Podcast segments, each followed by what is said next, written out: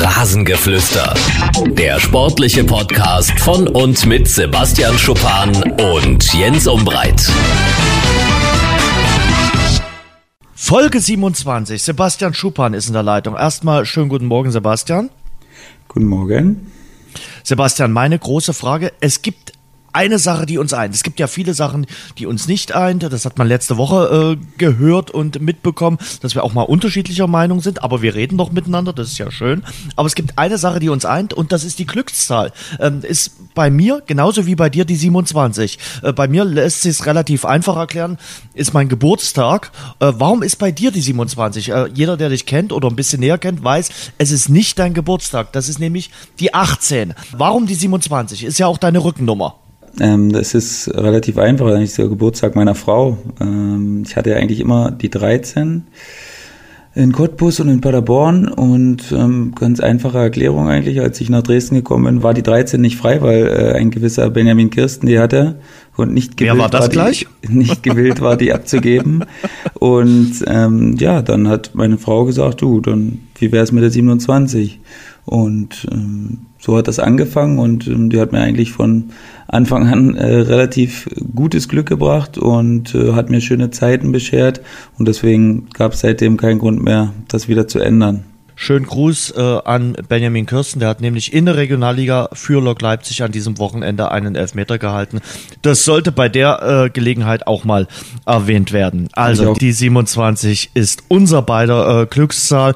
Ähm, sie hat dir am Wochenende nur bedingt Glück gebracht. Ihr wart sehr nah dran an einem Auswärtsdreier bei deinem ehemaligen Trainer in äh, Braunschweig. Lieblingstrainer. Oder Lieblingstrainer, gut. Lieblingstrainer. Gab es einen Handshake? Habt ihr euch kurz unterhalten über das Wetter, über die 27 und über die aktuelle sportliche Situation? Oder sagt man, ja, nicht mit jedem Trainer unterhält man sich dann, äh, den man mal gehabt hat?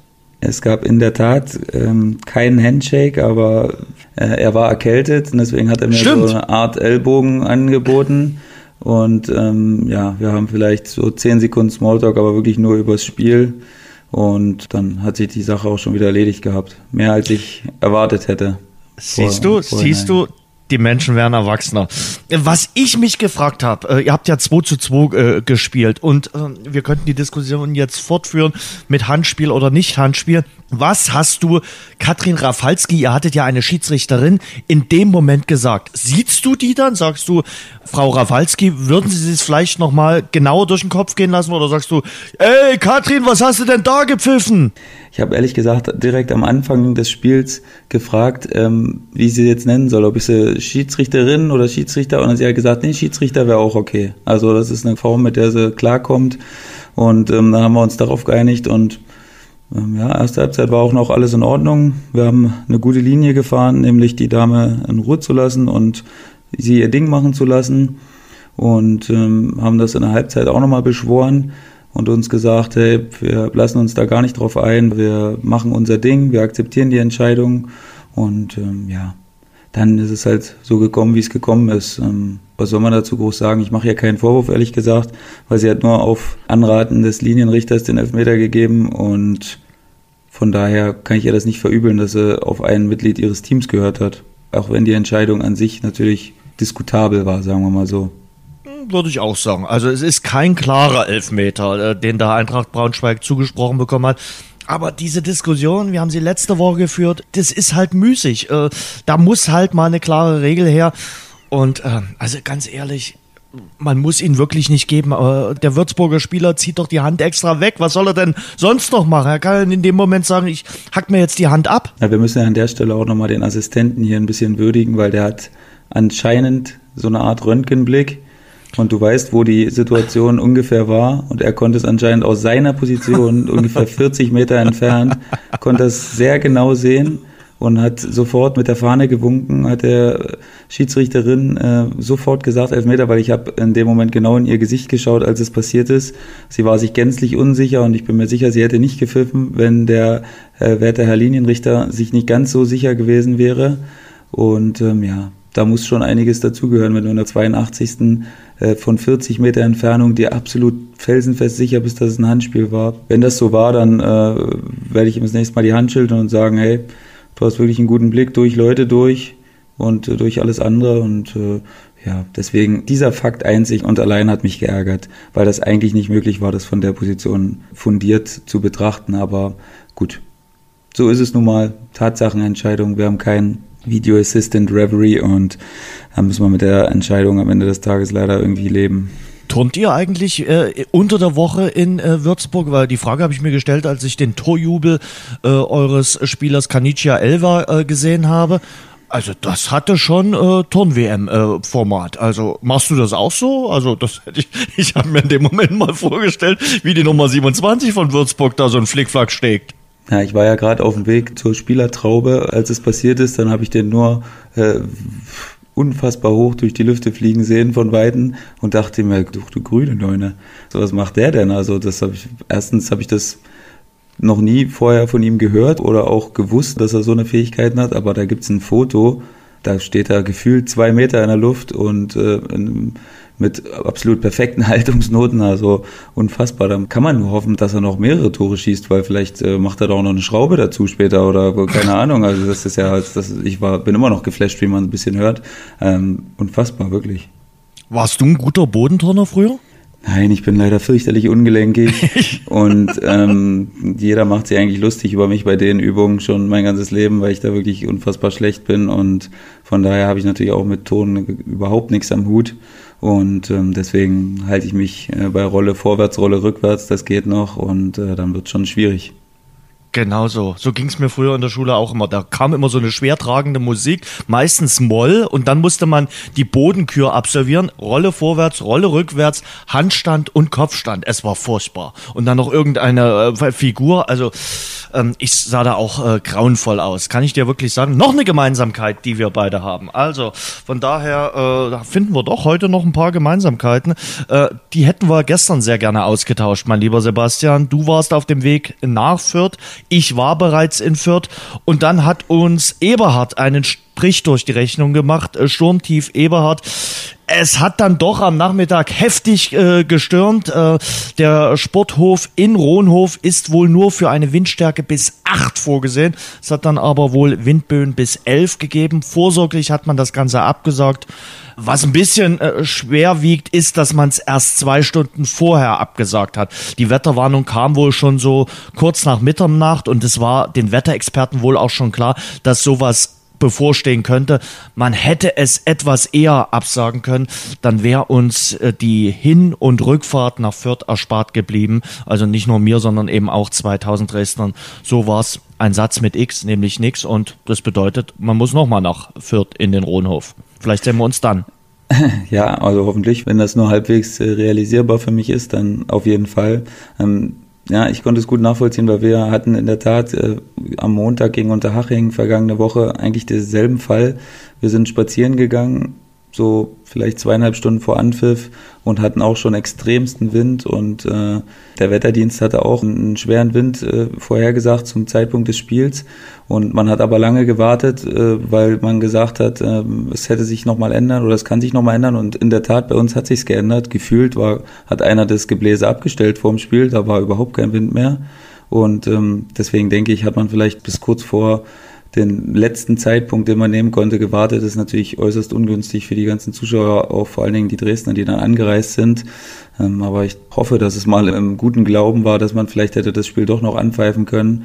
Denn ähm, ja, ist natürlich ein bisschen doof, dass jetzt ohne Schnee und ohne alles dann so ein Spiel einfach ausfällt. Ärgerlich. Definitiv, aber vielleicht hat man es auch vorsorglich mit der Rückfahrt äh, getroffen, denn äh, die Dresdner hätten ja dann so gegen 16 Uhr die Heimreise antreten müssen und da muss es dann dort wirklich schon heftig äh, geblasen haben. Also vorsorglich das Ganze. Die äh, Absage war auf jeden Fall akzeptabler als die im vergangenen äh, Herbst äh, beim Spiel gegen den HSV. Die kam ja auch holter die Polter, als man nicht genügend Sicherheitskräfte hatte. Und das war damals übrigens auch das zweite Spiel von Christian Fjell. Das ist es ja dann nicht geworden, weil er dann gesagt hat, ich mache meinen Trainerschein und jetzt wieder das zweite Spiel.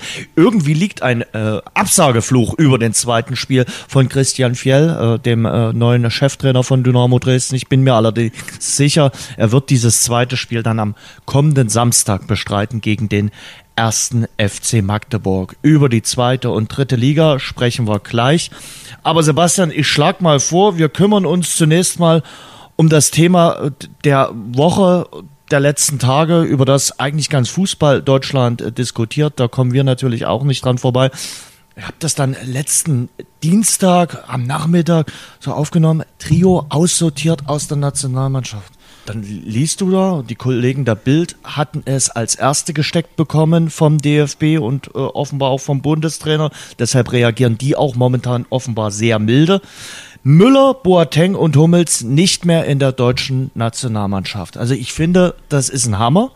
Und ähm, ja, aus meiner Sicht ist es eventuell noch äh, sportlich nachvollziehbar. Auch darüber kann man äh, diskutieren.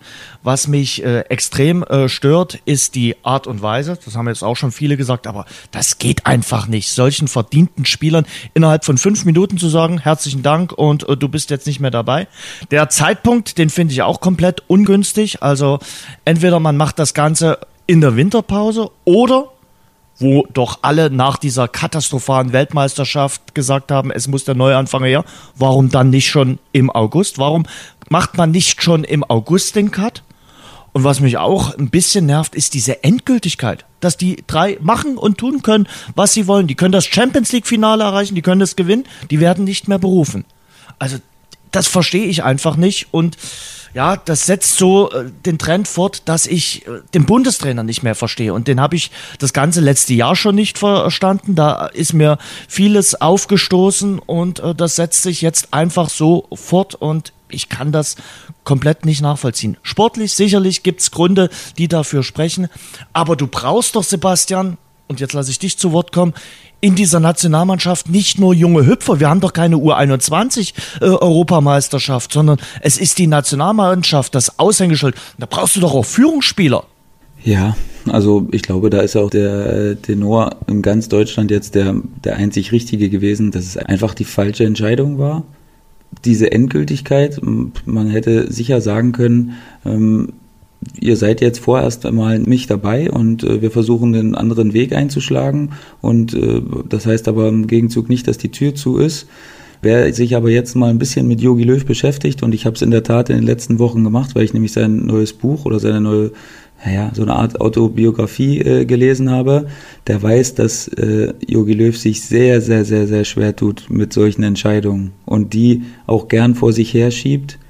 Frag nach bei Michael Ballack ja, und äh, ein fürchterlicher Meister im Aussitzen ist von solchen Sachen. Das heißt, der wird sich jetzt wahrscheinlich lange Zeit dazu nicht äußern oder großartig äußern. Und ähm, es ist eben nicht seine absolute Stärke, solche Entscheidungen dann durch und durch schlüssig zu kommunizieren irgendwie. Klar, äh, es musste dann gesagt werden und äh, das wurde dann schnell gemacht zu diesem Zeitpunkt und für mich ist vor allen Dingen der Zeitpunkt ein bisschen doof.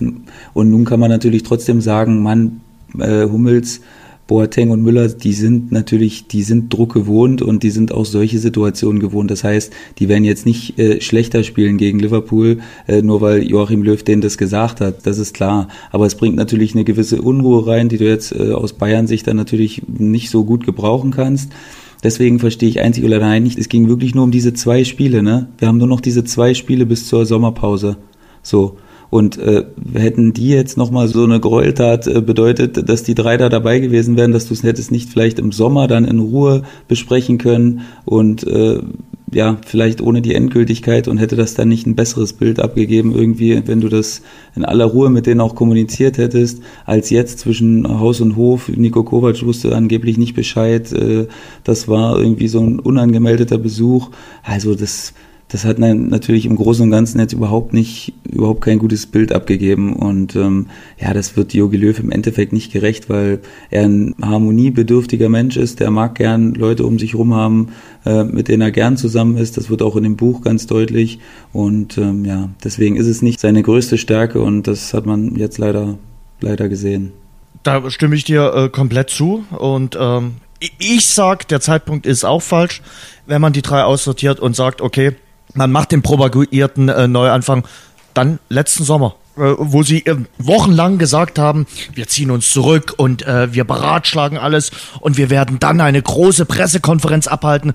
Und diese Pressekonferenz, die es danach gegeben hat, nach diesem WM-Debakel, das war eine Farce. Da ist ja gar nichts groß äh, rausgekommen. Da hat man Sammy Kedira, den hat man so als Standby-Nationalspieler jetzt äh, abberufen. Aber der darf noch mal wiederkommen, im Gegensatz zu den anderen drei. Warum macht man das dann nicht im äh, letzten Sommer? Sagt, okay, ab sofort äh, sind äh, diese vier Spieler nicht mehr dabei. Was ich auch nicht verstehe, warum jetzt auf einmal auf einen Schlag drei Spieler? Also kann ich auch nicht so richtig äh, nachvollziehen. Aber äh, der Bundestrainer wird seine Gründe haben. Ich denke, er wird noch mehr im Fokus stehen und ähm, möglicherweise fällt ihm das auf die Füße. Kannst du die Kritik von Thomas Müller nachvollziehen? Also ich fand's gut. Ich fand's erfrischend. Ich fand's auch gut, dass mal einer aus seinem Herzen keine Mördergrube gemacht hat und es einfach mal rausgesagt hat und nicht irgendwelche gestellten Sätze, die dann der Berater vielleicht nochmal durchgeguckt hat. Sicherlich wird auch ein Müllers Berater nochmal ein paar Worte zu ihm gesagt haben, aber ich fand's einfach gut. Ja, ich fand's auch sehr, sehr trotzdem, also bestimmt, aber trotzdem respektvoll. Ne? Das war jetzt kein genau. Affront gegen gegen Yogi Löw oder so, wo man jetzt irgendwie respektlose Wörter benutzt hat. Man hat einfach seine ehrliche Meinung gesagt, hat gesagt, dass es einem nicht gefallen hat und dass es einem, dass es dem nicht gerecht wird, was die drei geleistet haben. Und das ist komplett richtig. Deswegen fand ich auch gut, dass Thomas Müller da zuerst von allen dreien, ich weiß nicht, ob die sich überhaupt abgesprochen haben, ich denke eigentlich nicht, aber dass er der Erste war, weil mit seiner Art ist er immer noch jemand, der das ein bisschen besser rüberbringen kann. Bei Hummels wird ja auch immer viel reininterpretiert und bei Boateng noch mehr sogar. Und ähm, deswegen fand ich so die Choreografie dieser drei Äußerungen, die war schon okay so, so wie es war. Und ähm, ich glaube dass ehrlich gesagt auch Jogi Löw damit kein Problem hat, weil er ja sicher auch weiß, dass es eine Entscheidung ist, die kontrovers diskutiert werden wird. Und äh, ja, jetzt ist natürlich wirklich die Frage, warum diese Endgültigkeit? Ne? Sie sind auch wirklich noch nicht so alt, alle drei, ne? Also 29, 30, 30, 30, genau. Genau, das ist ja wirklich, im Normalfall sagt man ja sogar das beste Fußballalter, ne? Also 29, 32. Da sagt man ja, und ich habe es selber auch für mich so empfunden, zwischen 28 und 32 oder zwischen 28 und 31 irgendwie so, beim einen mehr, beim anderen weniger, bist du auf dem äh, Höchstmaß deiner Erfahrung, also viel mehr Erfahrung wirst du nicht haben und du bist gleichzeitig noch topfit. Was gibt's für eine bessere Kombination im Fußball eigentlich als diese beiden Sachen? Sebastian, wie ähm, wichtig ist Erfahrung im Fußball? Also, äh, weil das kannst du ja richtig gut einschätzen. Du warst jetzt kein Nationalspieler, aber hast in der zweiten und dritten Liga gespielt und kannst auch äh, einschätzen, wie wichtig vielleicht auch für eine jüngere Mannschaft äh, der Fakt Erfahrung äh, eine Rolle spielt. Naja, klar, vor allen Dingen nicht immer nur ausnahmslos auf dem Platz, sondern vor allen Dingen auch neben dem Platz. Ne? Das sind ja auch Persönlichkeiten, die drei, die du da verlierst. Thomas Müller mit seiner lockeren Art, wo er immer wieder auch mal einen Spruch drin hat und die Truppe ein bisschen auflockert und äh, für einen Lacher sorgt, äh, sei es bei Essen, die man hat, oder sei es auch mal im Training, das gehört ja auch dazu. Und, und stopp, äh, Müller ist ja auch einer, der sich immer auf die Bank setzt, der damit zuletzt auch kein Problem hatte und auch nicht rumgemurrt hatte. Jedenfalls nicht öffentlich. Mhm. Genau, ja. Und äh, Hummels und äh, Boateng, ja, natürlich haben die nicht optimal gespielt im letzten Jahr. Das wissen sie wahrscheinlich auch selbst. Also da führt kein Weg dran vorbei. Aber ich weiß nicht, ob wir jetzt da so die Fülle von anderen Innenverteidigern haben. Haben wir bestimmt junge Kerle. Aber ich kann es jetzt selbst als Innenverteidiger sagen, es spielt sich natürlich deutlich leichter als Innenverteidiger neben einem Erfahrenen, ne, als neben einem Gleichjungen. Das ist eine andere Sache wenn jemand äh, schon eine Aura ausstrahlt und eine gewisse Sicherheit ausstrahlt und eine äh, furchtlose Art hat, dann äh, spielt sich als junger Spieler deutlich leichter neben einem älteren und äh, jemanden, der vor allen Dingen laut ist. Sage ich nicht, junge Spieler können auch laut sein. Also klar, wenn man das drin hat, dann ist das so. Aber ich habe die Erfahrung gemacht, dass äh, ältere Spieler das teilweise ein bisschen besser verbinden können, dieses äh, sich auf seine Leistung konzentrieren und trotzdem viel organisieren, viel sprechen. Und ähm, ja, wie gesagt, in der Diskussion kommt auch immer zu kurz. Und es geht natürlich nicht immer nur um Jung und Alt. Es gibt nur gut oder, oder nicht gut quasi. Und ähm, ja, deswegen hätte ich jetzt auch gesagt, dass mir dieses endgültige zu früh kommt. Also man hätte ja auch mal so einen Schuss vor den Bug machen können und die einfach genau. mal zweimal nicht einladen können und dann hätte man auf die Reaktion gewartet und dann wäre es aber irgendwie trotzdem anders gewesen. Dann hätte man sie vielleicht ein bisschen kitzeln können. Aber ich glaube, mit der Entscheidung, also ich bin mir relativ sicher, dass er vielleicht jetzt, schon jetzt damit nicht mehr so glücklich ist und vielleicht das nicht normal machen würde. Also könnte ich mir wirklich vorstellen. Hm. Also ich fand Hummels zum Beispiel in äh, Liverpool bockstark. Also das war nationalmannschaftswürdig. Äh, das war eine richtig starke Vorstellung beim FC Liverpool und das ist keine Landkundschaft. Lass uns mal durchgehen. Die möglichen Vertreter. Rüdiger, Süle, äh, Stark, Ginter. Ta, ja. ja, na klar, das sind natürlich äh, absolute Qualitätsspieler, ne, die auch über kurz oder lang sich dann etablieren werden. Das ist ja klar. Jetzt, jetzt gibt es natürlich ein Vakuum da hinten, was natürlich Süle als absoluter gesetzter Mann wahrscheinlich für mich aus den ganzen, der eine Position sicher hat. Und ähm, die anderen werden sich dann ein bisschen drum streiten, wer der andere ist. Da wird sicherlich öfter mal Wechsel geben, bis sich da irgendwie so ein Tandem eingespielt hat. Ähm, weil das ist auch ganz wichtig. Ne? Zwei Innenverteidiger, die müssen sich blind verstehen. Das ist ganz, ganz wichtig. Wenn du rausrückst, wenn du jemanden absicherst, das muss der andere, der darf das, der muss sich nicht eine Sekunde darüber Gedanken machen, ob der hinter mir ist, sondern der muss das wissen. Und ähm, deswegen ja, wird es spannend zu sehen sein, was sich da für eine Paarung rauskristallisiert. Ich bin gespannt. Ich finde ja Tar äh, gut mit seiner unaufgeregten Art, der gefällt mir. Aber dann hast du natürlich zwei so ähnliche Spieler mit Süle und äh, mhm. Tar. Da ist vielleicht so von der Persönlichkeit her nicht so die beste Paarung. Da müsste man mal schauen, äh, wie sich das dann oder wie das dann äh, auf dem Platz harmoniert. Eine Riesenstärke von Mats Hummels war aber auch aus meiner Sicht die Spieleröffnung. Auch seine Übersicht, das äh, hat mich äh, schon immer schwer beeindruckt. Also das war schon immer äh, ziemlich äh, top, also was er da auf den äh, Rasen äh, gebracht hat. Glaubst du, auf Strecke hilft die Entscheidung dem FC Bayern? Ja, auf jeden Fall, na klar. also die Bayern sind jetzt natürlich erstmal bestürzt, auch über den Zeitpunkt und alles, aber die behalten natürlich äh, drei Spieler während der Länderspielpausen bei sich, die nicht noch drei Spiele mehr machen müssen oder zwei Spiele und äh, die dann gefühlt wahrscheinlich 10 bis 15 Spiele weniger pro Jahr machen. Und äh, na klar, hilft das den Bayern auf jeden Fall. Bevor wir über die Bayern reden, äh, vielleicht noch ein äh, Wort, wer könnten die nächsten sein? Neuer, groß, wie lange äh, sind die noch zu halten? Das sind ja dann so quasi die letzten richtig verbliebenen Stammspieler als Weltmeister. Ja, ja, neuer Torwart ist für mich eine, eine andere Sache. Da gibt es jetzt für mich nicht wirklich ein zu alt oder so, weil ähm, muss ich, muss ich ehrlich sagen, sehe ich nicht, sehe ich nicht kommen. Also vorerst zumindest nicht. Und groß, ja klar, da wird uns irgendwann auch der, der Abschied bevorstehen. Also ich weiß nicht, wie alt genau jetzt Toni Groß ist, ähm, bin ich mir gerade nicht 100% sicher, aber ich denke auch Ende 20. Und ähm, ja, der hat natürlich unfassbar viele Spiele in den Knochen. Ne? Also der ist nicht gerade verletzungsanfällig, das heißt, er hat super viele Meilen auf dem Tacho. Und ähm, ja, der hat aber einfach die Qualität auch mit Ball und so. Die anderen hatten auch die Qualität. Es ist wirklich schwer zu sagen. Ich, das kommt sicherlich darauf an, wie stark die jungen Spieler dann äh, die Alternative bilden können äh, und äh, es dem Bundestrainer dann irgendwann leichter machen. Aber ich denke nicht, dass er jetzt den Fehler machen wird und äh, in allzu naher Zukunft da die nächsten anfangen wird zu rasieren, weil das wäre jetzt, glaube ich, äh, der falsche Zeitpunkt, weil ich glaube, irgendjemand hatte gesagt, ähm, das Vorbild seien jetzt die Franzosen und so, da haben aber auch ein paar ältere Spieler Wollte ich gerade sagen, also das genau. darf man dann nicht, nicht ganz außer Acht lassen, die haben auch nicht nur mit, mit 19-Jährigen gespielt, da gab es auch ein Gerüst von Spielern, die dann die Richtung vorgegeben haben und deswegen ähm, glaube ich nicht, dass man den Fehler machen sollte und jetzt da den völligen Jugendwahn ausrufen. Genau. Also das bleibt auf jeden Fall spannend. An dein Neuer lässt er äh, nichts äh, ran. Äh, wie gesagt, äh, ich bin ja ein klarer äh, Befürworter von äh, Ter Stegen. Wir hatten auch mal bei Twitter jetzt die Woche eine Umfrage gemacht. Es, es, gibt auch mehrere, die gesagt haben, Ter Stegen würden sie aktuell ins Tor stellen. Und wie gesagt, das sehe ich eigentlich ähnlich.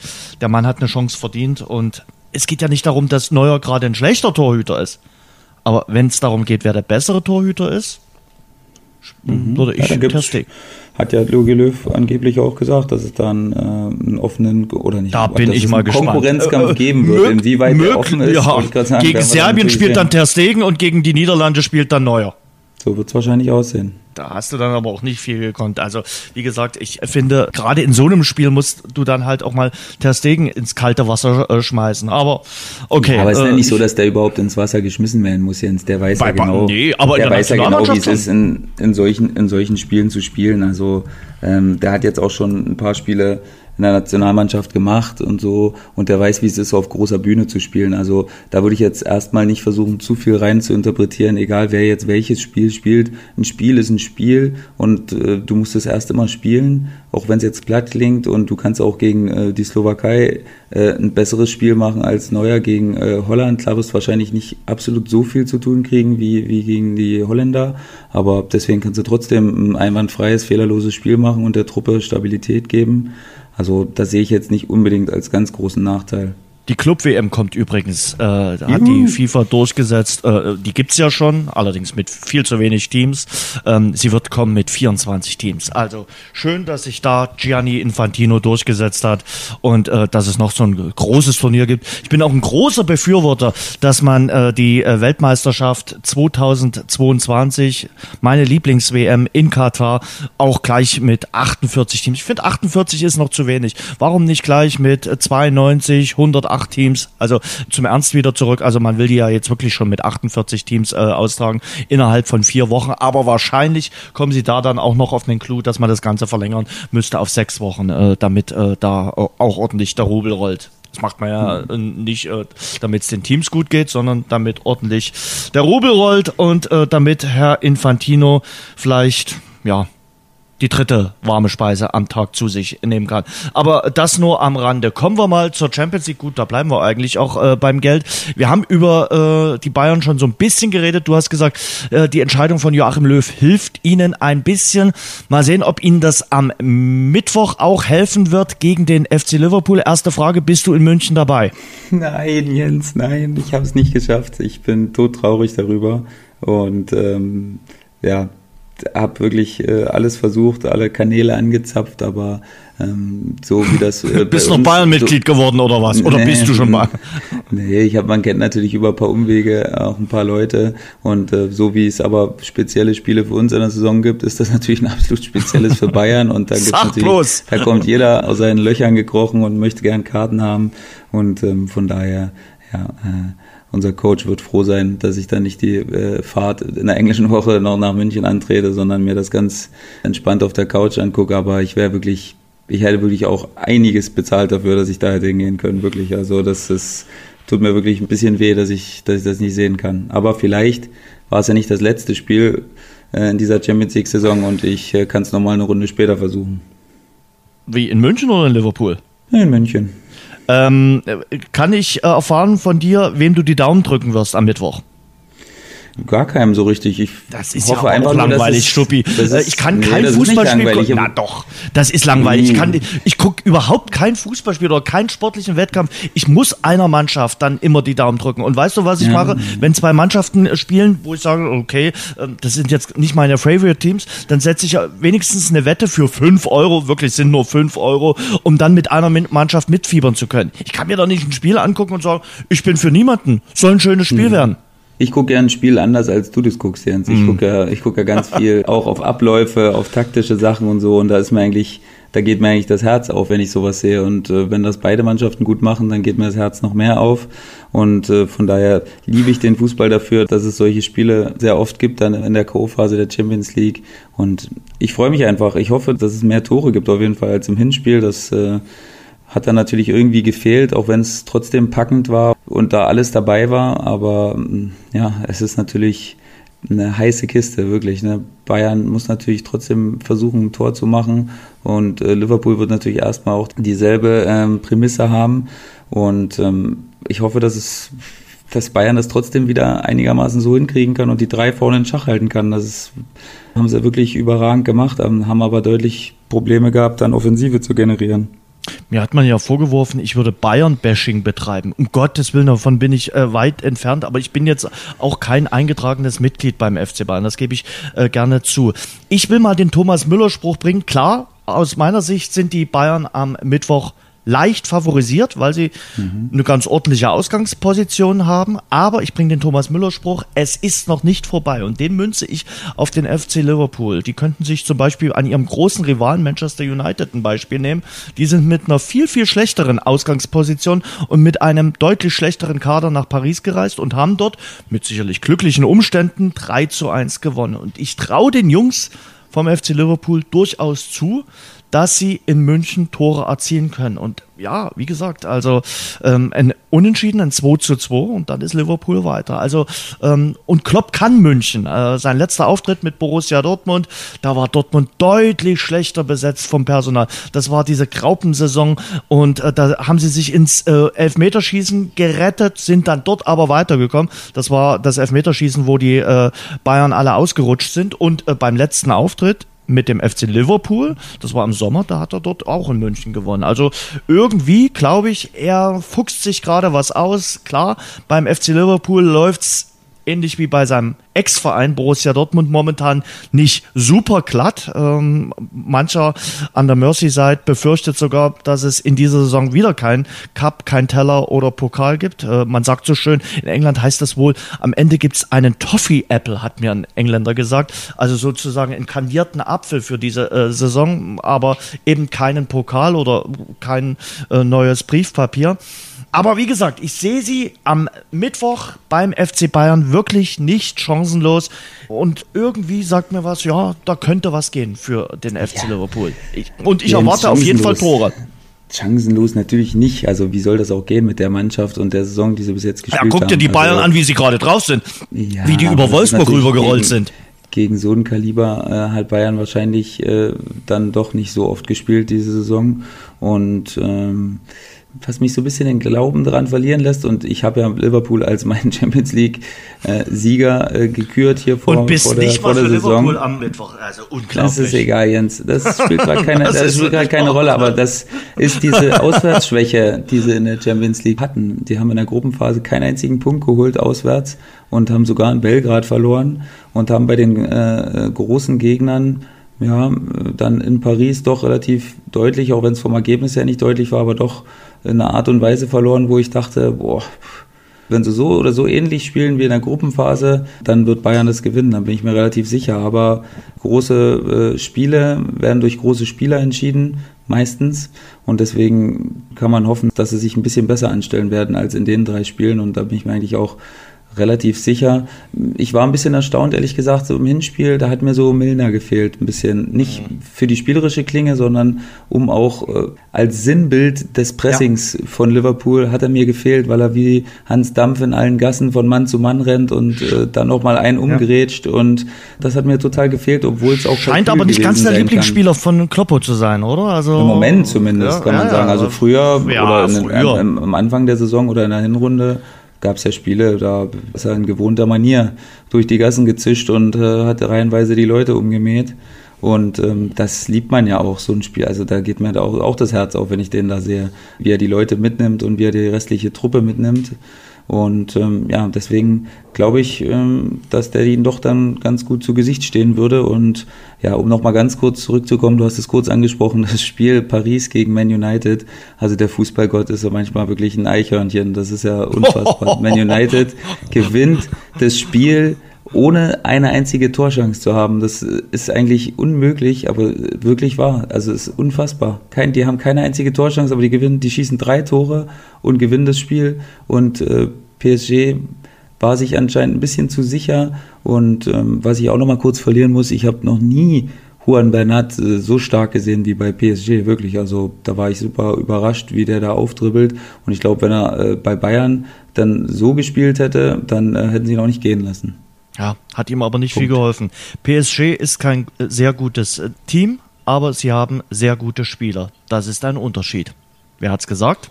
Weiß ich nicht. Mario Balotelli, der spielt ja gerade in. Frankreich hm. für äh, Marseille. Also er spricht äh, PSG äh, ab, ein äh, sehr gutes Team zu sein. Und ähm, da hat man äh, offenbar gesehen, dass das Alter dann doch eine Ro äh, Rolle spielt. Ich glaube, Gianluigi Buffon wird in seinem Leben keinen Champions League-Titel mehr gewinnen. Äh, ich, aber er hat nochmal verlängert. Ja, ja sicher. Äh, aber ich sag jetzt was, wo alle sich an den Kopf greifen werden. Vielleicht liegt ja über Paris auch so ein Champions League Fluch. Also ich glaube, ich sage ich dir ganz ehrlich, wenn die nächstes Jahr im Achtelfinale äh, kurz vor Schluss äh, spitz auf Knopf irgendwie äh, 1 zu 0 führen und sie müssen diese 1 zu 0 über äh, die Zeit bringen, geht denen trotzdem die Düse. Also äh, da denkst du doch trotzdem drüber nach, immer wieder und sagst, Mensch, im Vorjahr ist uns das passiert. Die haben es jetzt drei Jahre in Folge eine richtig gute Ausgangsposition, aber mal aufs Herrlichste vergeigt. Also, und dieses Jahr, ganz ehrlich, gegen dieses Manchester United, also die kamen ja mit einer Jugendmannschaft teilweise an, äh, und äh, das Weiterkommen, das Viertelfinalticket lag ja schon auf dem Silberteller. Ich glaube, die waren sich so sicher, aber vielleicht dann doch zu sicher. Ja, ich weiß nicht. Also ich hatte nicht das Gefühl, dass ihnen die Muffe ging, eigentlich überhaupt nicht, sondern dass er einfach ein bisschen leichtfertig dann, mit ihren dann musst du, um, ah, mit du musst Chancen doch das Tor sind. machen. Du musst doch dann Ja, wenigstens aber das ist ja dann nicht Muffe. Das ist einfach, es war einfach ein bisschen zu überzeugt oder zu locker in dem Glauben, dass, dass man, wenn man den nicht macht, dann kriegt man ja nochmal zwei, drei andere Chancen und ja, irgendwann ist Man United dann natürlich trotzdem, ob Lukaku, pff, das war natürlich Torriecher par excellence. Ne? Also im ersten dazwischen gegangen, sich nicht fallen lassen. Da wären übrigens viele Spiele runtergegangen beim Tackling von äh, Thiago Silva. Äh, wer läuft weiter mit seinen zwei Baumstämmen von Oberschenkeln und äh, grätscht das Ding noch rein. Und ähm, ja, beim Abpraller musst du trotzdem da sein. Ne? Da, klar lässt er den eine, einerseits prallen, aber andererseits musst du dann natürlich da sein und das Ding und das Ding machen. Und ähm, ja. Und dann muss Paris dann aber zurückkommen. Dann finde ich, die haben die komplette zweite Halbzeit Zeit und haben die Möglichkeit, okay, wenn wir jetzt hier das 2 zu 2 machen, ist der Deckel drauf. Und dann glaube es ich ist auch nicht so, Jens, dass die irgendwie äh, irgendwann mal in irgendeiner Art und Weise unter Druck waren. Es war einfach eine äußerst, äußerst unglückliche Szene, die dann dazu geführt hat. Für mich auch klares Handspiel und klarer Elfmeter, aber es war nicht so, dass ich das in irgendeiner Weise angedeutet hatte und das macht es ja auch so gefährlich dann im Endeffekt. Liebe Frau Rafalski, der Kollege Schupan erkennt auch klares Handspiel an. Also wenn Sie unseren Podcast hören, dann wissen Sie jetzt, okay, äh, er kann da Unterschiede machen im Vergleich äh, zum letzten äh, Samstag. Wollen wir noch schnell äh, ganz kurz auf die anderen Partien äh, Ja, eingehen, gerne. äh, die wir in dieser Woche noch haben? Ähm, wir haben unter anderem die Partie, auf die ich mich sehr freue, zwischen Juventus Turin und Cristiano Ronaldo gegen Atletico Madrid. Ich hatte es ja äh, bei unserer Vorschau schon gesagt, dass ich Atletico viel zutraue. Jetzt führen die 2 zu 0. Ich sag auch hier, es ist noch nicht vorbei. Ich traue auch Juve einiges zu. Klar gibt's da momentan viele Schlagzeilen. In Italien wird wohl Guardiola gehandelt, der das jetzt am Wochenende kräftig dementiert hat und gesagt hat, nö, ich bleib Trainer bei Manchester City. Ich glaube, dort verdient er auch gutes Geld und äh, hat auch tolle Spieler. Aber ich kann mir vorstellen, wenn Juve früh in Führung geht, wackelt dort äh, das Stadion und äh, dann wird's eine heiße Nacht für Atletico Madrid. Wenn sie natürlich selbst einen Treffer erzielen, dann ist das Ding, glaube ich, durch. Hm, Ja, ich glaube, dass du es richtig sagst. Äh, Man macht einen ganz, ganz großen Fehler, wenn man Juventus da jetzt abschreibt, weil äh, wer hätte letztes Jahr gedacht, dass sie nach einer 2-0 Heim- oder 3-0 Heimniederlage gegen Real äh, dann eigentlich das noch egalisieren in Madrid und dann nur durch einen äußerst ungünstigen Zweikampf am Ende des Spiels das Ticket für die nächste Runde nicht hat lösen können. Und ähm, ich bin wirklich also mich würde es nicht überraschen, wenn Juventus weiterkommen würde, auch wenn es natürlich gegen eine Mannschaft ist, die es den unheimlich schwer machen wird, auf ganzer Linie da irgendwie zum Torerfolg zu kommen. Und wenn's ne, wenn ich es einer Mannschaft zutraue, dann natürlich Atletico mit ihrer Disziplin und ihrer Art zu verteidigen, die es eigentlich jedem Gegner schwer macht. Aber äh, Juventus hat nun mal Ronaldo und ähm, den kannst du nie gänzlich ausschalten, auch wenn du manchmal denkst, der spielt nicht mit. Zwei Szenen reichen und ähm, selbst wenn das 1-0 erst in der 85. fällt, äh, ist immer noch genug Zeit, um den Lucky Punch zu landen und von daher da werde ich im Bus auf der Rückfahrt von Meppen mit drei Punkten dann hoffentlich ähm, genüsslich einschalten. Kommen wir gleich noch dazu. Ich mag Simeone, also äh, den äh, finde ich wirklich toll. Toller Trainer von Atletico Madrid. Ich mag auch seinen Jubel. Klar, äh, wenn das irgendwie jemand reglementiert, weil es nicht ganz jugendfrei ist, von mir aus, aber trotzdem äh, überragender äh, Typ. Ähm, hatten wir schon geklärt, äh, Ronaldo oder Messi? Ich hab's wieder vergessen. Wen fandst du besser? Und gesagt, wir sollten froh sein, dass es zwei solche Spieler, Stimmt, dass wir die erleben stimmt, dürfen in ihrer stimmt, so. Generation. Hm, ja, ich, ich wollte es nochmal probieren. Mein Versuch ist mal wieder gescheitert. Apropos Messi, der spielt gegen Olympique Lyon. Äh, Hinspiel ist äh, 0-0 ausgegangen. Hm, äh, ja, dies, mit diesem 0-0, das ist immer so ein trügerisches Ergebnis. Trotzdem kann ich mir nur schwer vorstellen, dass Olympique Lyon äh, da weiterkommen sollte. Ja, also ich glaube, bei, bei Barca und bei Man City wird es relativ klar sein, auch wenn es 2-0, dann kann ja auch klar sein. Also ich weiß nicht, ob es unbedingt Schützenfeste werden, aber da mache ich mir ehrlich gesagt jetzt keine größeren Gedanken um die beiden. Mhm. Also da bin ich auch mutig. Also ich glaube, für Schalke 04 wird es richtig schwierig, äh, bei Manchester City das Ding noch umzudrehen. Ich glaube, Schalke wird sich am Dienstag, also morgen, aus der Champions League verabschieden. Ja, und können sich dann auf die Bundesliga konzentrieren und auf das nächste Schicksalsspiel für Herrn Tedesco. Äh, das wird ja dann die Partie gegen Leipzig werden. Glaubst du, das ist gut für einen Trainer? Kriegt ja die Mannschaft auch mit. Ganz kurz, wir haben letzte Woche ausführlich über Schalke geredet, aber boah, wie geht man damit um? Es war auf jeden Fall eine Leistungssteigerung gegen Bremen, aber wenn du das nüchterne Ergebnis betrachtest, steht am Ende eine 2 zu 4 Niederlage. Die nächste äh, Niederlage für S04. Ähm, hat das dem Trainer dann wirklich geholfen? Kriegt das dann auch die Mannschaft mit und sagt, ja, wir haben uns jetzt reingekniet, auch wenn es äh, nicht den Erfolg gebracht hat? Oder sagt man dann, ja, es ist trotzdem ein weiterer Step zur Entlassung von äh, Tedesco dann irgendwie gewesen? Es ist schwer. Es wird ja auch, die Ergebnisse bleiben weiterhin aus und das macht die Sache natürlich umso schwieriger von Woche zu Woche. Und du kannst auch nicht mehr trainieren, du kannst auch nicht versuchen, ähm, einfach mal mehr zu machen oder so, weil jetzt eben dann noch dieses Man City-Spiel ansteht. Das heißt, du kannst eigentlich gar nicht großartig trainieren und an irgendwelchen anderen Sachen feilen, wo man vielleicht ein bisschen mehr Stabilität gewinnt oder sei es offensive Automatismen irgendwie einzuspielen das geht halt alles nicht und deswegen wird es unfassbar schwer. Also klar wird sich da jetzt jeder versuchen, nochmal zu zerreißen in Man City, weil wer kriegt da jetzt gern so eine 4-5-0-Klatsche? Das äh, wollen sie sich sicherlich ersparen und vielleicht da ein bisschen Rückenwind mitnehmen.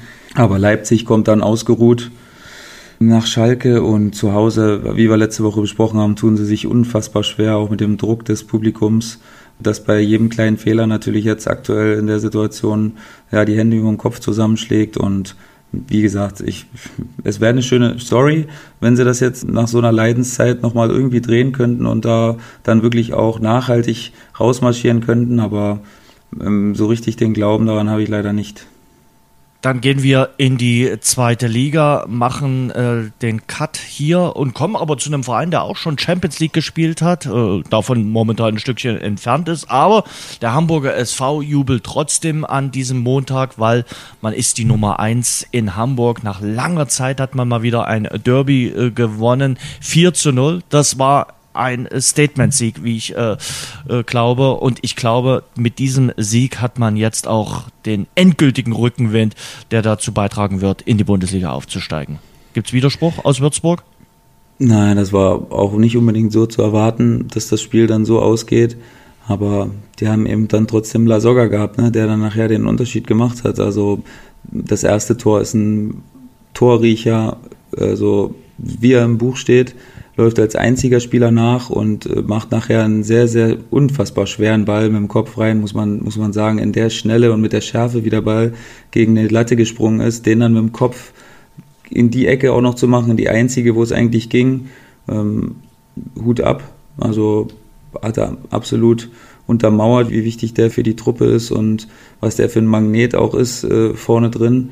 Und ähm, ja, der Rest nahm dann natürlich seinen Lauf. St. Pauli konnte sich da überhaupt nicht wehren. Irgendwie ist zu keiner Zeit irgendwie äh, Derby-Stimmung aufgekommen, so richtig. Die wurde direkt äh, im Keim erstickt und deswegen, ja, war es jetzt leider äh, nicht so spannend, aber ja, aus Hamburger Sicht natürlich dann äh, auch zu Recht oder schön so, dass es so war. Mama Lasogga hat sich bestimmt nicht nur eine Fluppe angezündet da gestern für äh, den äh, Sieg und äh, den Tore ihres äh, Sohnemanns. Und äh, auch der erste FC Köln war erfolgreich. Auch das aus meiner Sicht wirklich ein Statement-Sieg, äh, dieses 5 zu 1 gegen Arminia Bielefeld. Äh, die beiden Favoriten wirklich mit klaren Siegen.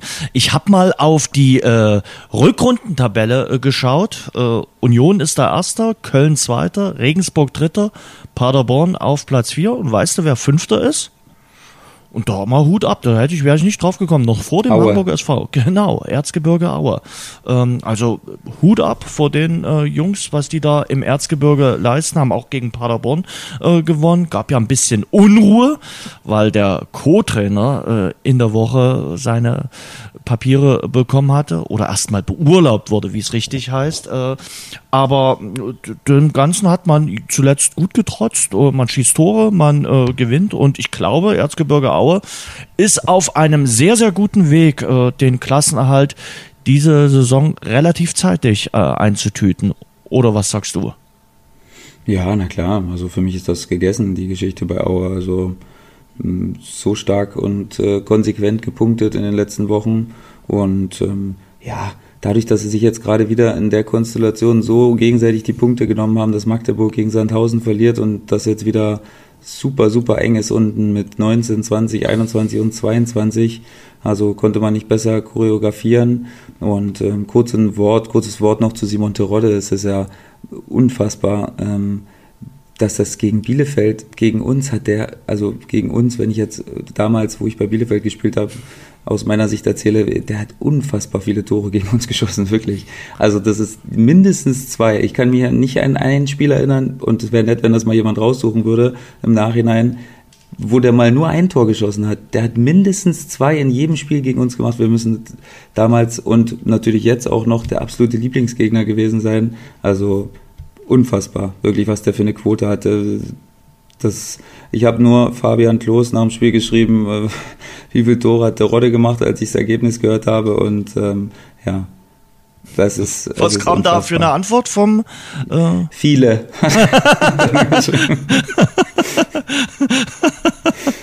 ja, ich kann es dir jetzt sagen. Ich habe jetzt ein bisschen noch ausgeholt. Es ist der Verein, gegen den er am liebsten trifft.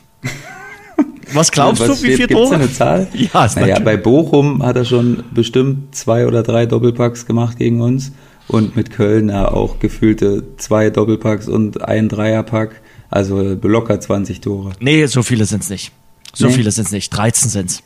13. 13 okay, in sieben viel, Spielen. Viel, also das ist, ist das ist. Ja, da muss er ja doch auch einmal keins gemacht ja, haben. Das, das geht eigentlich. Gefühlt war es nicht so. Gefühlt hat er immer zwei gemacht. Also äh, geht offenbar äh, doch auch ohne Tor. Äh, ja, also es äh, gibt auch Spiele, wo er nicht getroffen hat. Aber äh, in den letzten Partien hat er dann immer getroffen, wirklich. Äh, einmal, zweimal, dreimal, zweimal, äh, zweimal, dreimal. Also von daher die Arminia aus Bielefeld, äh, das passt äh, mit Simon Tarodde. Also der hat auf jeden Fall den äh, Clou raus. Über Erzgebirge Aue haben wir gesprochen dass ja. die gut drauf sind. Über den Tabellenkeller haben wir gesprochen.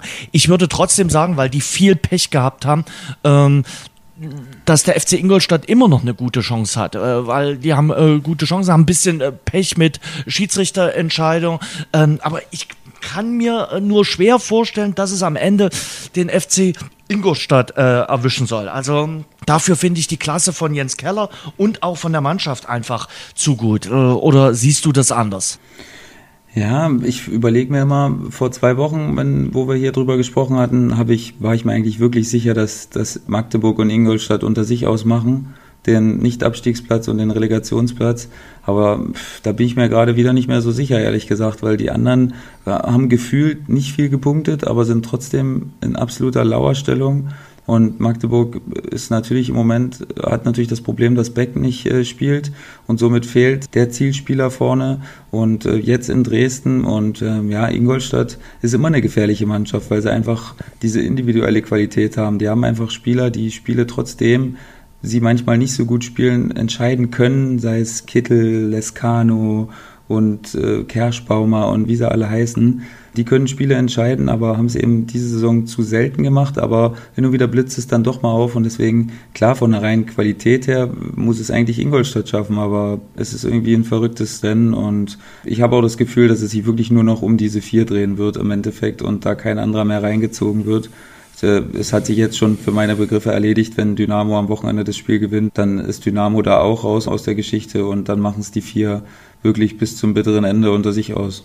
Da würde ich dir wirklich äh, eine Portion Selleriesaft spendieren. Äh, es ist an, eine Sache noch zu Ingolstadt. An diesem Wochenende sind ein paar unschöne, äußerst unschöne Sachen im deutschen Fußball passiert und äußerst geschmacklos äh, der Tweet gegen den Ingolstadter Kapitän Almar Kohn. Äh, also wie gesagt, unfassbar. Und ähm, ja, ich hoffe, äh, der Täter wird gefunden und äh, zur Rechenschaft gezogen. Ist ja leider nicht die einzige unschöne Aktion an diesem Wochenende gewesen. Lass uns runtergehen in äh, die dritte Liga. Ähm, Liga 3. Wer ist da das beste Rückrundenteam? Meppen. Über Meppen haben wir selten geredet hier im Rasengeflüster, mhm. oder? Es wird mal Zeit, mhm. äh, den äh, SV Meppen äh, zu lobpreisen. Ich kann mir vorstellen, du weißt auch jetzt schon ein bisschen was über den SV Meppen, denn in der dritten Liga gibt's eine englische Woche und äh, das ist der nächste Gegner. Morgen Abend im wunderschönen Emsland in Meppen. Hast du schon mal in Meppen, letztes Jahr hast du in Meppen schon gespielt. Mhm. Und ich war richtig überrascht, äh, wie, wie cool das war. Also cool im positiven Sinne. War wirklich das ein sehr enges Stadion und ähm, unglaublich laute Zuschauer. Die haben ja trotzdem vergleichsweise viele Zuschauer, ne? ich glaube so sieben, acht im Schnitt. Ähm, und da ist wirklich, da geht richtig die Post ab. Also das ist richtig schwer. Ich glaube, die sind auch die zweit- oder drittstärkste Heimmannschaft. Also das kommt nicht von ungefähr. Und ich habe ähm, wirklich nicht nur, nicht viertstärkste, okay. Dann fehlt ihnen aber vielleicht noch ein Spiel, um da wieder aufzuschließen. Kann es sein? Ähm, egal. Äh, aber mir nötigt das richtig äh, Respekt, aber was die da liefern. Letztes Jahr über 60 oder knapp an die 60 Punkte geholt. Äh, und das in einer Art und Weise, äh, wo die Liga auch ein bisschen aufgehorcht hat und dieses Jahr einen schweren Start gehabt und jetzt aber so zurückzukommen, sehr clevere Einkäufe gemacht, Proschwitz geholt, der trifft äh, sehr, sehr ordentlich da vorne, ist auch wieder so ein, äh, mein Lieblingswort heute, so ein Zielspieler, Schlüsselspieler da vorne. Und ähm, ja, haben dann eine gute Offensive um ihn rum mit vielen quirligen kleinen Spielern, die dauernd die Positionen äh, verändern und äh, nicht gebunden sind da und da, daraus auch schwer zu greifen sind. Und ja, äh, haben auch eine unglaubliche Wucht und eine Kampfkraft zu Hause, die, die es immer schwer macht, wenn du da nicht von einer ersten Minute an äh, dagegen hältst, dann werden sie den Schneid abkaufen. Und das alles zusammen macht es unglaublich schwer, da zu spielen. Und ähm, nichtsdestotrotz ist jede Serie immer vorbei. Und ähm, ich hoffe, dass, ähm, dass wir jetzt die Serienbrecher sein werden, die das, die das herbeiführen. Bei Wien haben wir es auch schon geschafft. Ähm, und ich hoffe, dass wir es jetzt auch schaffen, auch wenn es natürlich schwer wird. Aber gut, das ist immer reizvoll, so eine Aufgabe zu schaffen. Sechs Siege, ein Unentschieden, eine Niederlage stehen für den SV mhm. Meppen zu äh, Buche und die haben sich aber mal schön von den Abstiegsplätzen äh, abgesetzt. Die standen nämlich nach der Hinrunde noch auf einem Abstiegsplatz. Jetzt aktuell sind sie äh, Tabellensiebter. Also das ist mal eine Hausnummer, die da auf euch zukommt äh, morgen Abend in Meppen. Äh, aber wie gesagt, ihr habt ja keinen auch keinen ganz schlechten Lauf, auch wenn es zuletzt die Niederlage gegen äh, Unterhaching gab. Aber zuvor habt ihr ja einige Spiele wirklich äh, erfolgreich bestritten. Glaubst du, dass es in der dritten Liga Osnabrück, Karlsruhe und Halle ähm, eigentlich nur noch um die Verteilung der ersten drei Plätze geht oder ist das zu früh? Zwischen Halle und Wiesbaden liegen jetzt auch schon fünf Punkte seit diesem Wochenende. Mhm. Also ja, Uerdingen, glaube ich, äh, kommt dort nicht mehr rein in die Phalanx. nein, nein, nein, die sind aktuell das schlechteste Rückrundenteam. Äh, da haben wir schon ein bisschen drüber gesprochen. Ich glaube, äh, das wird ist eine schwierige Angelegenheit beim KfC Uerdingen, die auch wieder verloren haben gegen Karlsruhe am Freitagabend mit 1 zu 3. Ähm, ich glaube, das passt in der Rückrunde überhaupt nicht.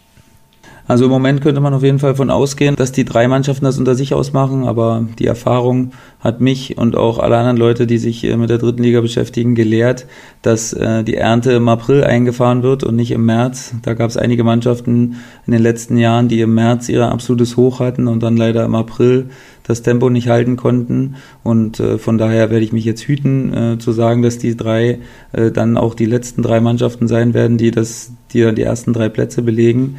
Denn da kann noch unheimlich viel passieren. Ne? Also das ist du bist nur eine Mini-Krise davon entfernt, ähm, wieder ein bisschen abzurutschen.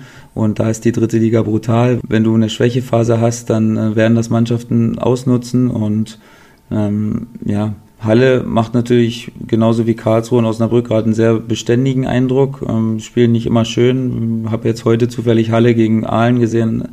Absolut harte Kost, das, das anzuschauen. Dass aber du dir das freiwillig antust. Die, die gewinnen eben trotzdem ihre Spiele am Ende des Tages. Die stehen defensiv gut und, und machen dann irgendwie ein Tor und ähm, deswegen stehen sie dann irgendwie auch zurecht da oben. Aber wie gesagt, Ernte wird im April eingefahren. War das eine Strafarbeit? Also musstest du irgendwie Scouting für einen der beiden Teams machen oder äh, warum hast du dir das angetan? Oder? Nee, aber ich wollte eigentlich in einem gewissen äh, Stadt Kräuter Fürth sein und habe dann natürlich ein bisschen zu viel Freizeit gehabt und okay. ähm, habe dann einfach parallel auf dem Fernseher die Zweitligakonferenz laufen lassen und auf dem Laptop lief dann erst Lautern gegen Jena und ähm, dann im Anschluss ähm, Aalen gegen Halle. Ich will, bevor wir vielleicht mal wieder einen ganz kurzen Abstecher in den US-Sport machen, zum Abschluss äh, noch eine Wintersportgeschichte würdigen. Denise Herrmann, für die habe ich mich gestern sehr gefreut. Die ist Verfolgungsweltmeisterin im Biathlon geworden, war ja früher Langläuferin. Jetzt ist sie dann vor ein paar Jahren zum Biathlon umgesattelt und äh, ich glaube, die ist äh, richtig gut und äh, tut dem Biathlon auch immer gut mit ihren erfrischenden Aussagen und sie ist ein sächsisches Mädel und da freue ich mich ganz besonders, dass sie das gestern äh, geschafft hat und ihren ersten großen Triumph, klar, Weltcupsiege schon geholt, äh, aber ihren ersten großen Einzeltriumph als Biathletin habe ich mich äh, gestern sehr gefreut. Äh, US-Sport will ich mal wieder ansprechen. Ähm, bei LeBron James äh, gibt's Licht und Schatten. Also auf der einen Seite hat er, was die Punkte betrifft, äh, sein einstiges großes Idol, mit dem er auch immer wieder verglichen wird, Michael Jordan überholt. Aber ich glaube, Playoffs in dieser Saison wird eher schwierig. Ja, ich weiß nicht, wie man sich dran gewöhnen soll. Also ich jetzt als großer, großer Basketballfan ähm, habe LeBron James natürlich in den letzten Jahren nicht nur mit den Playoffs verbunden, sondern auch immer mit den Finals. War ja von 2011 bis jetzt zum letzten Jahr ähm, jedes Jahr in den Finals und dies Jahr gänzlich auf ihn zu verzichten in den Playoffs, das macht mich schon ein bisschen traurig, weil ich glaube, dass er, wenn es jetzt nicht gerade äh, Golden State in der ersten Runde gewesen wäre, dass er hätte jeden anderen Team große Probleme bereiten können, allein mit seiner Art, wie er dann äh, in so entscheidenden Spielen das Heft an sich reißen kann. Das wird, glaube ich, fehlen, aber es äh, birgt natürlich auch eine neue Spannung in der Liga, denn der Osten ist jetzt da komplett äh, schwer vorherzusehen, wer da rauskommen wird und äh, dann wahrscheinlich am Ende wieder Golden State herausfordern wird. Und ähm, ich finde es aber trotzdem irgendwie interessant, weil es ist mal was ganz Neues wieder und äh, man muss nicht jedes Jahr sich auf dasselbe Final einstellen, was irgendwie auch wieder schön ist. Aber ich hätte ihn trotzdem, trotzdem gern gesehen. Und dass er natürlich Michael Jordan überholt hat, ja, ist natürlich dann auch irgendwie folgerichtig, weil er natürlich äh, viel länger jetzt schon spielt, als Jordan überhaupt gespielt hat. Und ähm, auch viel weniger Verletzungen hatte, obwohl Jordan auch nicht viele hatte. Aber da ist äh, LeBron schon beispielhaft, wie er da ohne Verletzungen durch seine Karriere gegangen ist. Und ähm, ja, deswegen folgerichtig. Da wird er sicherlich auch noch den äh, nächsten und übernächsten und irgendwann wird er Erster sein wahrscheinlich. Also man geht ja davon aus, dass er bis Ende 30 spielen wird und sein großes Ziel ist es ja mal mit seinem Sohn eventuell nochmal zusammen zu spielen. Und äh, von daher muss er, da muss er noch ein paar Jahre buckeln, um das hinzukriegen. Sag mal, bei den Finals stehst du dann nachts um drei auf und sagst, oh Mensch, ich gucke mir jetzt ein schönes Basketballspiel an oder präferierst du dann dort auch mal eine Mannschaft oder so ähnlich dann wie bei Liverpool gegen Bayern, wo du sagst, nö, ich bin für niemanden.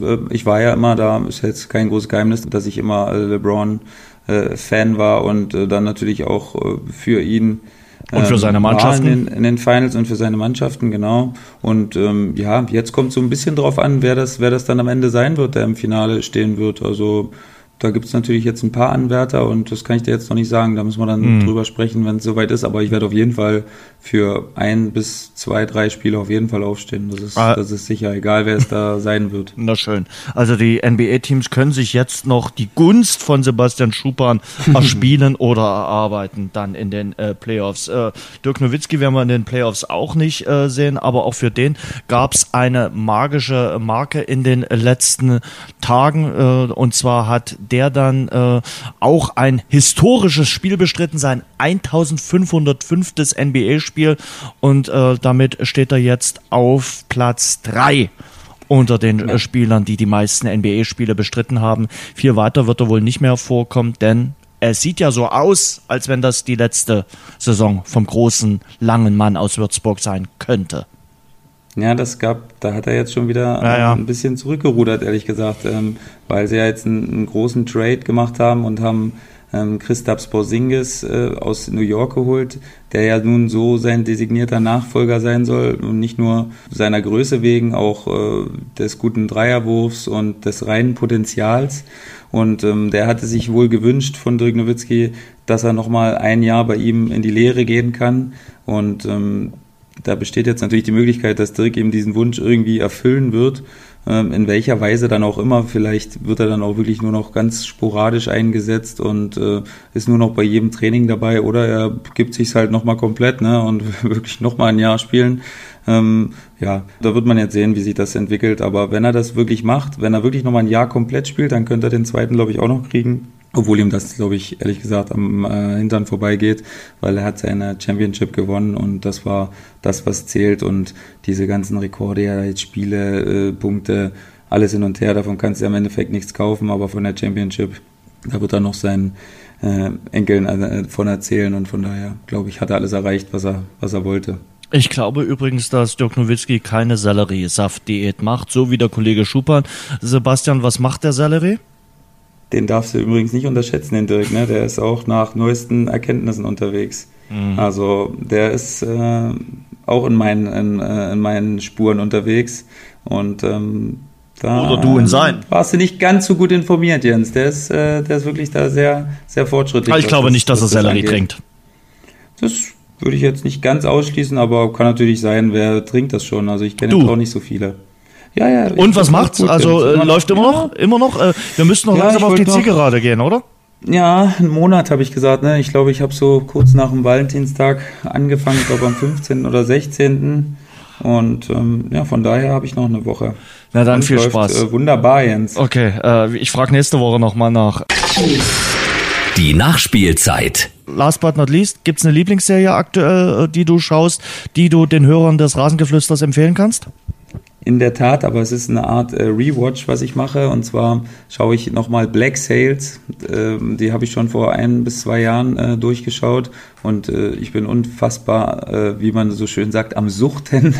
ähm, bin wieder voll drin. Es ist eine, so eine Art Piratenserie über das äh, Bahamas äh, im 17. oder im 18. Jahrhundert und äh, super interessant und sehr, sehr schön. Also wirklich ein Geheimtipp, sehr brutal auch, äh, aber trotzdem sehr gute Charaktere und eine sehr gute Story. Macht, macht richtig, richtig Spaß zu schauen. Wer es noch nicht gesehen hat, würde ich äh, dem das dringendstens empfehlen, da mal reinzuschalten. Ich habe früher die Olsenbrande oder Louis de Finesse Filme vielleicht mehrfach gesehen, aber ansonsten kann ich mich nicht erinnern. Brust oder Keule? Ja, zum Beispiel. Ähm, dann würde ich sagen, das war ein äh, schönes, launiges äh, Rasengeflüster. Äh, kurz geschaut noch auf die weitere Woche. Wir haben ja schon gehört, der äh, Kollege Schupan ist in äh, Meppen unterwegs. Morgen Abend. Am Wochenende gibt's dann ein Heimspiel für die Würzburger Kickers. Ausverkauft, Jens. Höchstwahrscheinlich. Gegen 1860 München. Mhm. Also ein. Freue ich mich, freue ich mich kann, sehr. Kann ich mir vorstellen. Das ist ein besonderes Spiel, ein besonderes Spiel und ausverkauft meldet auch Dresden. Innerhalb weniger Stunden war das äh, Ganze ausverkauft. Der Elbklassiko, wie man ihn nennt, Dynamo gegen Magdeburg. Auch ich freue mich darauf sehr, richtig sehr. Und da wäre es ganz gut, wenn Dynamo dann gegen den ersten FC Magdeburg den ersten Sieg im Jahr 2019 einfährt. Die ähm, Fans des ersten FC Magdeburg, die vielleicht jetzt Rasengeflüster-Fans sind, hören jetzt mal bitte ganz kurz weg. Und am Sonntag gibt es dann Handball in Dresden. Ich hoffe, Handball über 60 Minuten ohne Ausrutschgefahr. Hm. Und äh, das war das Rasengeflüster. Übrigens, uns gibt es jetzt auch bei dieser. Über was für Möglichkeiten hörst du deine Podcasts, Sebastian? Ähm, da ich ein iPhone habe, ähm, ganz normal über den ähm, okay. Podcast, über die Podcast-App vom, vom iPhone. Sehr gut. Ähm, aber uns gibt es, wie gesagt, über die App, äh, es gibt uns über Spotify oder über dieser oder über die Podcast-Möglichkeit eurer Wahl. Klickt uns äh, da einfach an und bewertet uns und abonniert uns vor allem. Wir freuen uns, wenn ihr am nächsten Montag wieder einschaltet. Das war das Rasengeflüster vom 11. März. Euch eine schöne Woche und tschüss. Macht's gut. Das war unser Rasengeflüster. Nächsten Montag gibt's eine neue Folge von den Jungs. Abonniert und bewertet uns zum Beispiel bei iTunes oder bei Google Podcasts für Android.